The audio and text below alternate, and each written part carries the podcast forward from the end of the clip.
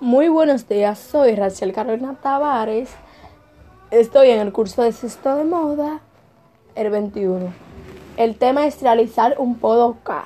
Un podo K. Colombia, tres cosas que se piden en los protestas más allá del logrado retiro de las reformas tributarias y la renuncia del el movimiento de las protestas que nació en Colombia el 21 de noviembre de 2019 estaba arcaído, manguado en tiempos de pandemia, pero las reformas tributarias que propuso hace dos semanas el presidente Iván Duque le dio un empuje inesperado y determinante. Tras cuatro días de protesta, Duque nació este domingo que le pidiera al Congreso no votar esta propuesta ley si una que resulta del diálogo con partidos y movimientos. Sin embargo, sus críticos señalan que la pobre implementación del acuerdo no generado el aumento de masacres y notas de líderes sociales y de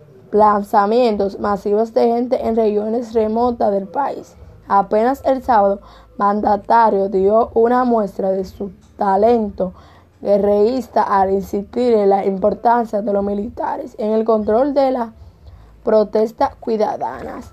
Esta nota se utilizó luego de que se confirmó la renuncia del ministro de la Hacienda Alberto Carrasquilla. Violencia durante las manifestaciones en Colombia ha causado al menos 19 muertos y más de 800 heridos. Hasta aquí fue mi participación.